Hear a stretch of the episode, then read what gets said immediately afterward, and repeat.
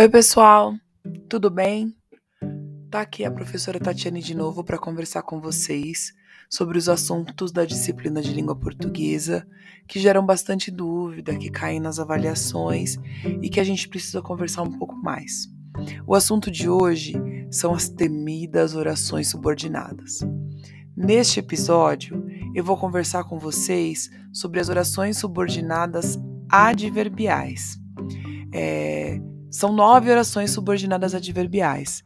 Então a gente presta bastante atenção para a gente entender como é que elas funcionam dentro dos períodos.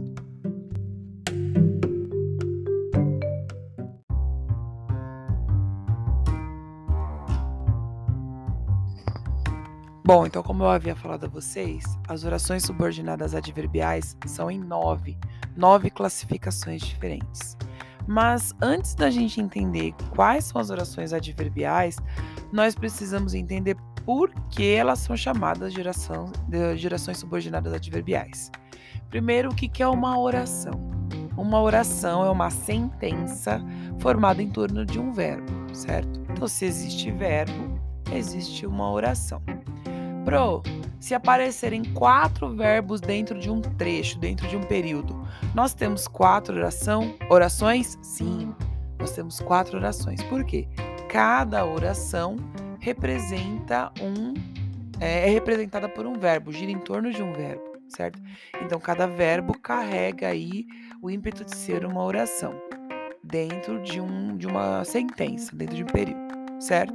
Então, é oração porque tem verbo. E por que, que é oração subordinada? É subordinada porque existe uma relação de dependência entre essas orações. Quando nós temos uma relação de independência, independência, nós chamamos de coordenada. Quando uma oração depende da outra para estabelecer o sentido, chamamos essas orações de orações subordinadas, que é o que nós estamos vendo agora. E por que essas orações são adverbiais?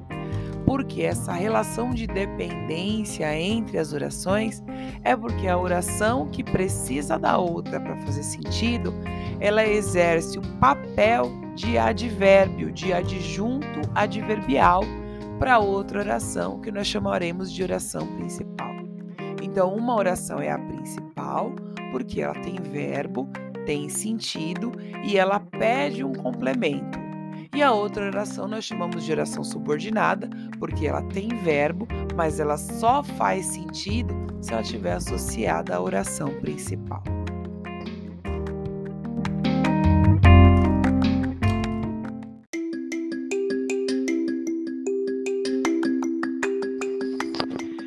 Então vamos lá, vamos à classificação das orações subordinadas adverbiais, certo? A primeira da, das orações que eu quero falar com vocês são as orações temporais. Como eu havia dito, as orações subordinadas adverbiais elas fazem função dos adjuntos adverbiais. Não todos, mas alguns cabem como oração subordinada adverbial. Um desses advérbios, um desses adjuntos adverbiais é o adjunto adverbial de tempo. Por isso nós chamamos a oração de oração subordinada adverbial temporal. Vou dar um exemplo. Se eu falo assim: Eu farei a tarefa quando chegar a minha apostila. Nós temos aqui duas orações. Uma oração é eu farei a tarefa. Farei é o verbo que rege essa sentença. Eu farei a tarefa.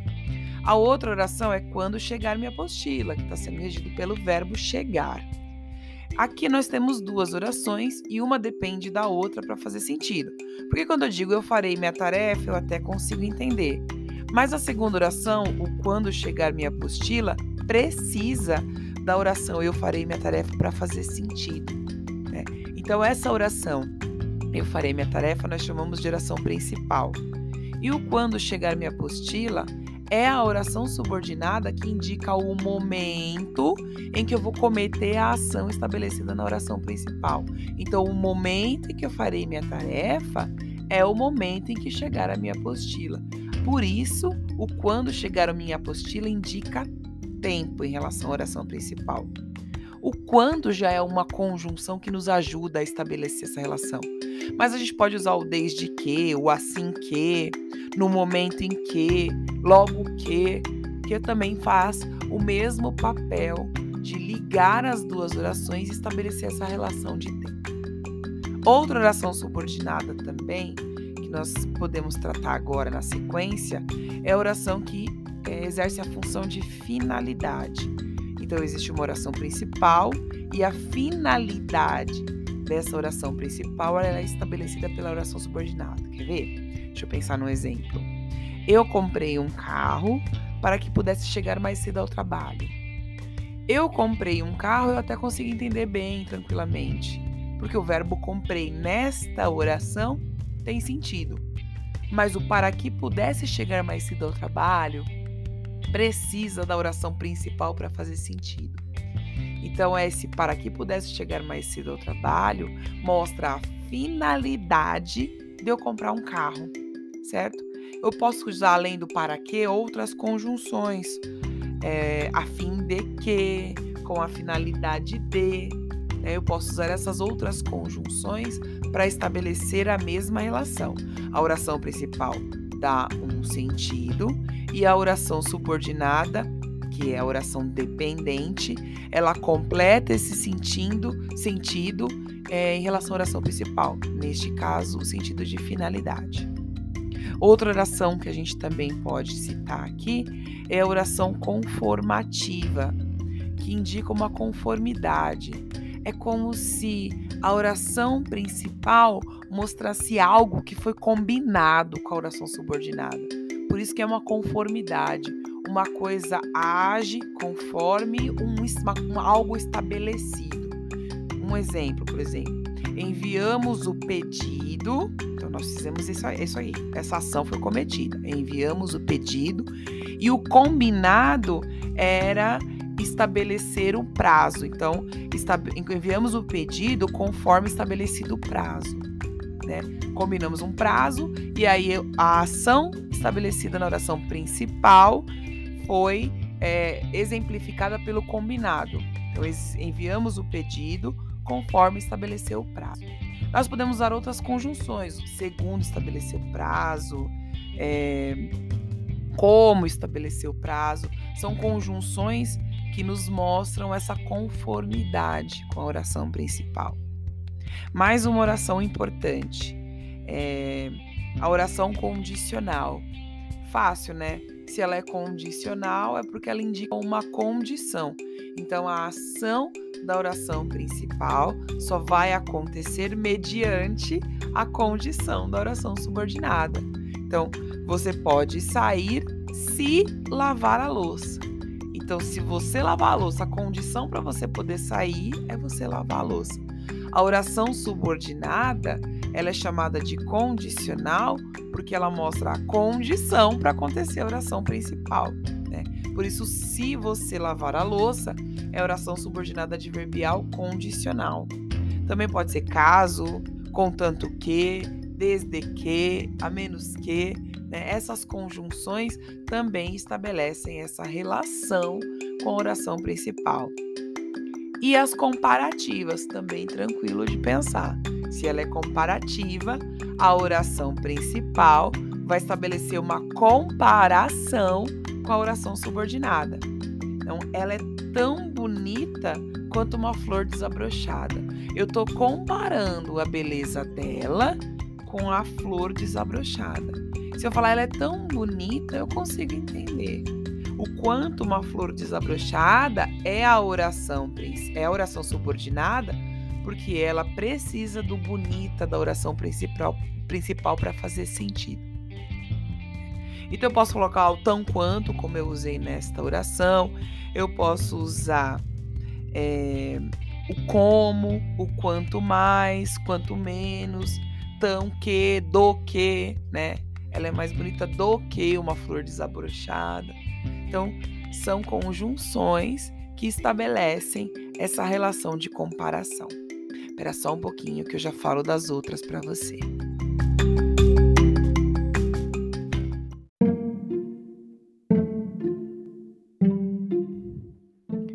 Então lá, continuando, falar das orações subordinadas adverbiais, vamos para o próximo tópico, que é a relação de causa nós chamamos de oração subordinada adverbial causal. O que é uma oração causal? A oração subordinada revela a causa do fato expresso na oração principal. Por exemplo, viajaremos em setembro, já que é mais barato. Viajaremos é um verbo, viajaremos em setembro é a primeira oração. Quando eu digo viajaremos em setembro, eu até consigo entender. Mas o já que é mais barato, precisa de ajuda para ser compreendido. A causa de viajarmos em setembro é o fato de ser mais barato. Então, já que é mais barato, é a oração subordinada adverbial causal que indica a causa da oração principal, que é o viajaremos em setembro. Dá para usar outras conjunções. Dá para usar o visto que, o como novamente. Dá para usar também o porquê, o pois, mas tomem cuidado com o porquê e com o pois, porque são conjunções muito usadas nas orações coordenadas. Cuidado para você não fazer relações independentes, é, independente das orações. Nós estamos falando de orações dependentes, não de orações independentes. Presta atenção na hora de construir, tá bom? Outra relação também, já que falamos de causa, é a relação de consequência, né? É a situação de consequência. A oração subordinada mostra a consequência da atitude cometida na oração principal. Por exemplo, ela comeu tanto que passou mal. Então ela comeu, tá lá comendo, tanto, tanto, tanto, e a consequência dela comer muito foi ela passar mal, certo? O passar mal é a oração subordinada que estabelece a relação de consequência com a oração principal, ela comeu tanto, certo? Então, além do que, né, do tanto que, a gente pode usar é, é, tão que, de modo que, tal que, são conjunções que também me ajudam a estabelecer a relação de consequência com a oração principal. Outra que é um pouquinho complexa é a oração chamada concessiva.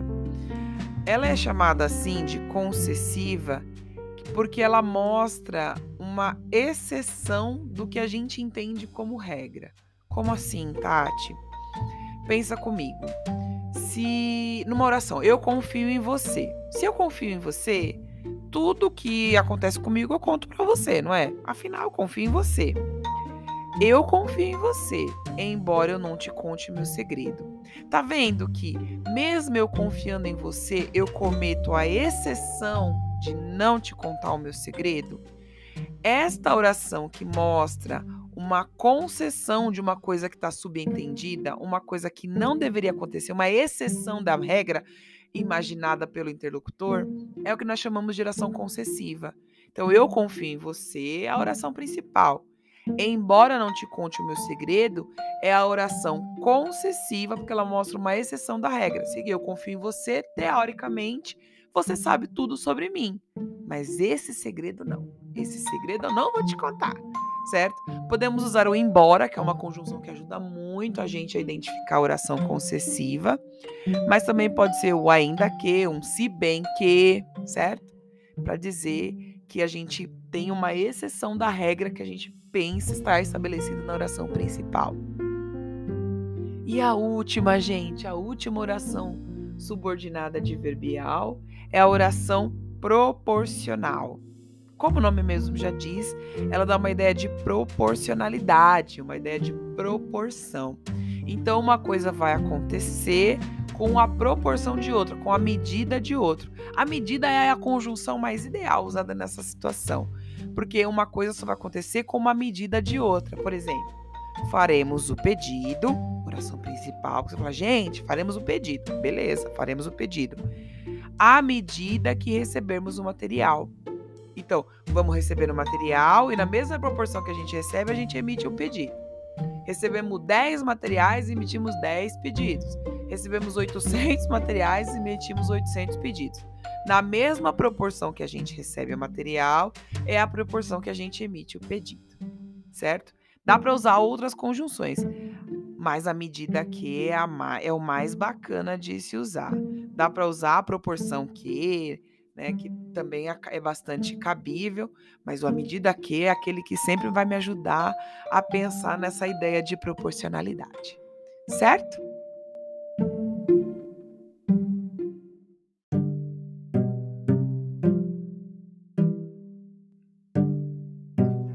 Bom, pessoal, eu espero que vocês tenham curtido aí meu podcast, que vocês tenham gostado.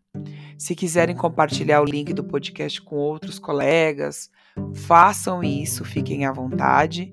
É, e eu espero vocês é, em outras oportunidades. Conforme forem surgindo assuntos com bastantes dúvidas, eu vou colocando no ar é, os meus podcasts, tá bom? Fiquem bem, se cuidem e até o próximo episódio.